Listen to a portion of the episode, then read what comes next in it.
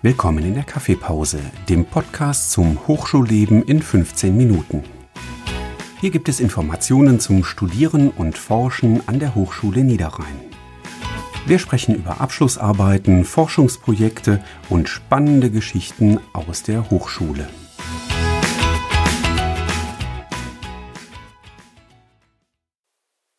Hallo zusammen und herzlich willkommen beim Kaffeepause-Podcast der Hochschule Niederrhein.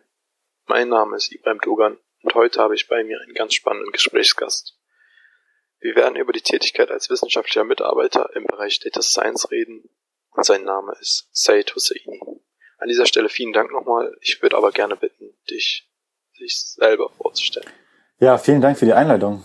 Ähm, ich freue mich hier sein zu dürfen. Für mich ist es auch das erste Mal in einem Podcast und ich kann, ich hoffe, ich kann ein bisschen was Spannendes erzählen.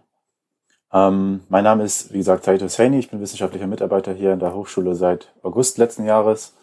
Ich bin Physiker von der Grundausbildung eigentlich und bin jetzt in den letzten zwei Jahren immer mehr in den Bereich äh, Data Science gerutscht. Ich strebe eine kooperative Promotion an über die äh, RWTH Aachen. Ähm, ich komme auch hier aus der Region, äh, bin in Karst aufgewachsen. Ähm, mein Bruder studiert hier auch an der Hochschule, befindet sich im Bachelor Gesundheitswesen und äh, ja, so viel zu mir. Was war denn die ganze Motivation, diesen Weg zu gehen? Jetzt besonders als wissenschaftlicher Mitarbeiter im Bereich Data Science oder auch hier in der Hochschule, an der Hochschule Niederrhein? Ähm, bei mir war es so, dass ich, äh, ich hatte meinen Master damals in Australien gemacht und ähm, bin dann zurückgekommen und hatte einen riesen äh, Schuldenberg aufgebaut. Ähm, bin dann erstmal ein Jahr in der Unternehmensberatung bei Deloitte äh, tätig gewesen. Also ich bin nicht direkt nach dem Studium als äh, wissenschaftlicher Mitarbeiter eingestiegen, sondern habe auch eine Zeit in der Unternehmensberatung gehabt. Ähm, mir ist aber dort recht schnell klar geworden, dass das nichts äh, Langfristiges für mich ist, ähm, da ich die Wissenschaft und speziell das Thema Data Science sehr interessant fand. Und ähm, damals hatte ich mich dann entschlossen zu kündigen und nochmal die Schulbank zu drücken. Ich habe mich dann für ein Masterprogramm an der WTH entschieden ähm, und bin dann nach zwei Semestern auf diese Stelle hier aufmerksam, aufmerksam geworden. Und ja, so bin ich hier gelandet. Also sehr interessant. Erstmal die Wirtschaft gesehen und dann gemerkt, nee, meine Seele verkaufe ich nicht an euch. Und dann doch lieber. Ja, so in etwa. Also es hatte, war, war viel Reisen involviert. Ich habe sehr viel Zeit im Hotels verbracht und ähm, das ist cool, wenn man jung ist für ein Jahr oder was, aber irgendwie auf die Dauer ging mir das auf die Nerven. Und ähm, nicht nur das, es war, ging halt auch mehr darum, ich wollte unbedingt in dem Bereich Data Science arbeiten, weil ich das einfach das Thema sehr spannend fand. Und ähm, das war eigentlich der Hauptgrund sozusagen. Was ist denn überhaupt Data Science? Wir haben gerade das schon mal ein bisschen angeschnitten, aber kannst du mal grob erklären, was man unter dem Begriff verstehen kann? Ähm, ja, kann ich gerne machen. Also mit Data Science verbindet man oft das Synonym äh, künstliche Intelligenz, was ja in den letzten Jahren sehr viel an Aufmerksamkeit gewonnen hat in den Medien. Ähm, Data Science ist ein interdisziplinäres Wissenschaftsfeld, wo es darum geht, ähm, Methoden, Prozesse oder konkret Algorithmen zur Extraktion von Informationen oder Erkenntnissen äh, an Daten zu ermöglichen. Also sowohl an strukturierten als auch an unstrukturierten Daten. Also es geht im, im groben Sinne um Mustererkennung in äh, verschiedenen Daten. Ein sehr prominentes, äh, ein sehr prominenter Bereich von Data Science beschäftigt sich mit Machine Learning, also äh, maschinellem Lernen. Genau, und das ist auch eins der Gebiete, in dem ich mich vertiefen möchte. Ähm, also es geht darum, äh, aus Daten Informationen zu extrahieren, um es in einem Satz auszudrücken. Und äh, dieses ganze spiegelt sich dann wie in Aufgaben wieder, wenn du sagst, du bist wissenschaftlicher Mitarbeiter in diesem Bereich.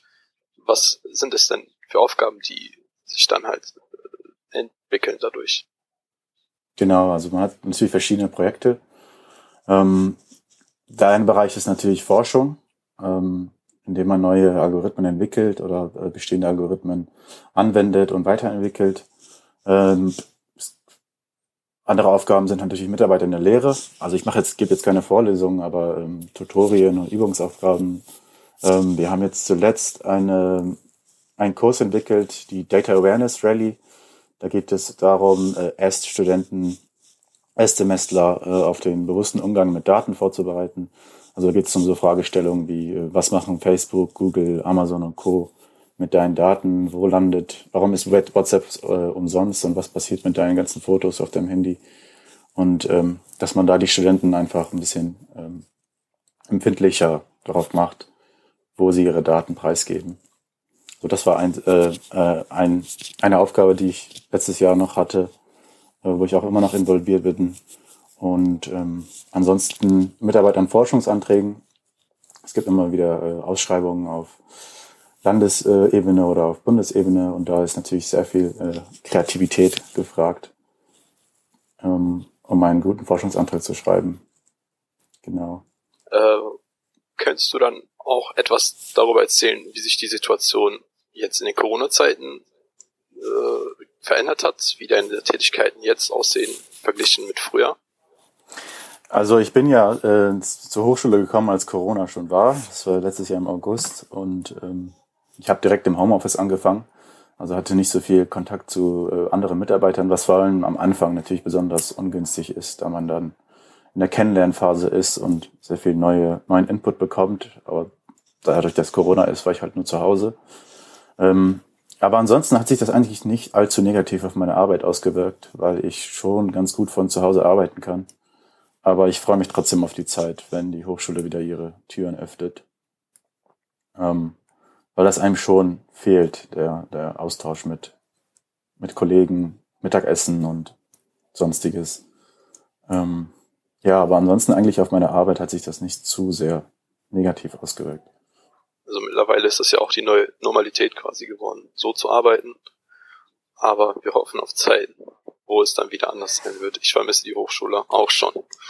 Ähm, ich hätte aber mal eine Frage zur generellen Arbeit, die du da machst. Ich bin auch mal Azubi gewesen, mhm. hab, bin jetzt mittlerweile ganz normal Arbeiter, aber manchmal hatte ich das Gefühl, besonders wenn es so komplexere Themen gibt, äh, dass ich ein bisschen außen vor war, dass ich dann ja die symbolischen Kaffeehol Aschenbecher leer Aufgaben gemacht habe. Wie ist es bei dir? Fühlst du dich mit integriert? Äh, wirst du gefordert? Oder äh, was sind deine Erfahrungen? Ähm, also als wissenschaftlicher Mitarbeiter kann man sich natürlich in der Hochschule äh, für viel verschiedene Sachen einsetzen. Also nicht nur äh, einem eigenen Team, sondern auch halt in der Hochschulpolitik, wenn man das so äh, formulieren möchte, in verschiedenen Gremien und Ausschüssen. Ähm, in meinem eigenen Team, ich arbeite zusammen mit zwei Professoren, Professor Quicks und Professor Kaufmann, ähm, und die überlassen mir schon sehr viel Selbstständigkeit und Freiraum. Also man kann die Arbeit im Team mit eigenen Ideen versehen und immer wieder eigene Ideen mit einbringen, die dann auch diskutiert werden und auch nicht selten auch übernommen werden und akzeptiert werden. Ähm, grundsätzlich habe ich schon das Gefühl, ein vollwertiges Mitglied zu sein, was nicht immer nur von Vorteil ist, da man da dann halt auch die Erwartungen an einen steigen und man sich an das Arbeitspensum von Profs anpassen muss. Also kein Welpenschutz. Genau. nee. Und äh, welche Aufgabe, die du bisher so leisten durftest, war so deine Lieblingsaufgabe, so auch mal so einen Einblick dahin, als mit einem Beispiel dann wirklich einen Einblick zu haben, was du da wirklich machst? Genau, also wir haben letztes Jahr eine, eine Ausschreibung mitgemacht, haben wir einen Antrag geschrieben für äh, DigiFellows, hieß das. Den haben wir auch gewonnen. Da haben wir das Projekt IO HPN äh, angeboten. Da geht es darum, eine interaktive Programmierumgebung an Studenten anzubieten sodass die ähm, Studenten halt alle zu Hause sitzen können, hinter ihrem eigenen Rechner, aber live mitsehen, wenn jemand was tippt und auch gemeinsam halt den, ähm, den Code ausführen können. Und äh, das fand ich ganz spannend, weil ich das implementieren konnte. Da habe ich Sachen gelernt wie äh, Kubernetes und Docker-Container und äh, Virtualization in Linux. Und ähm, ja, bei der Implementierung, das hat mir schon äh, sehr viel Spaß gemacht weil ich halt sehr viel dabei lernen konnte und weil ich halt auch das, das Ergebnis äh, in, vor Augen habe, wie die Studenten das irgendwann äh, einsetzen können. Und ich hoffe, dass es denen auch helfen wird. Das hört sich ganz spannend an. Genau. Aber jetzt mal von den fachlichen Sachen weg, hinweg zur Hochschulpolitik oder Hochschulleben. Ja, Als wissenschaftlicher Mitarbeiter hast du ja auch so einen Blick hinter den Kulissen, was in der Hochschulwelt so abgeht. Wir sehen die Profs ja nur wenn die was vorle ihre Vorlesungen vortragen und denken, ja, das sind die perfekten Akademiker und alle sind so krass. wie ist es wirklich? Was hat dich überrascht? Und sind Professoren auch nur Menschen? Ähm, ja, Professoren sind auch nur Menschen, aber halt Menschen, die sehr, sehr beschäftigt sind.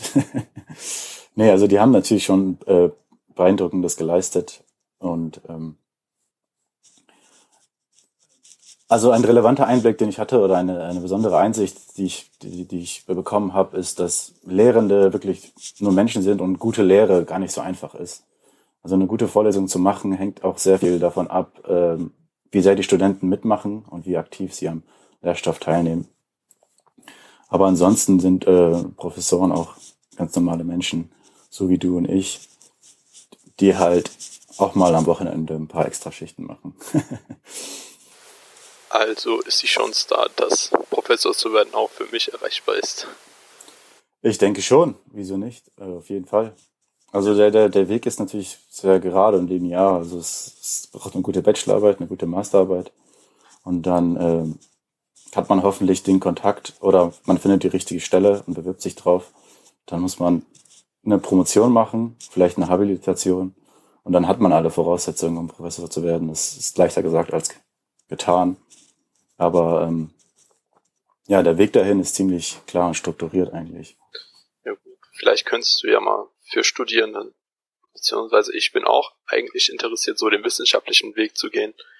Äh, paar Sachen mit auf den Weg geben, wie es so ist als wissenschaftlicher Mitarbeiter oder was einen erwartet auf dem Weg dahin äh, und was man, worauf man achten sollte, wenn man halt diesen Weg gehen möchte.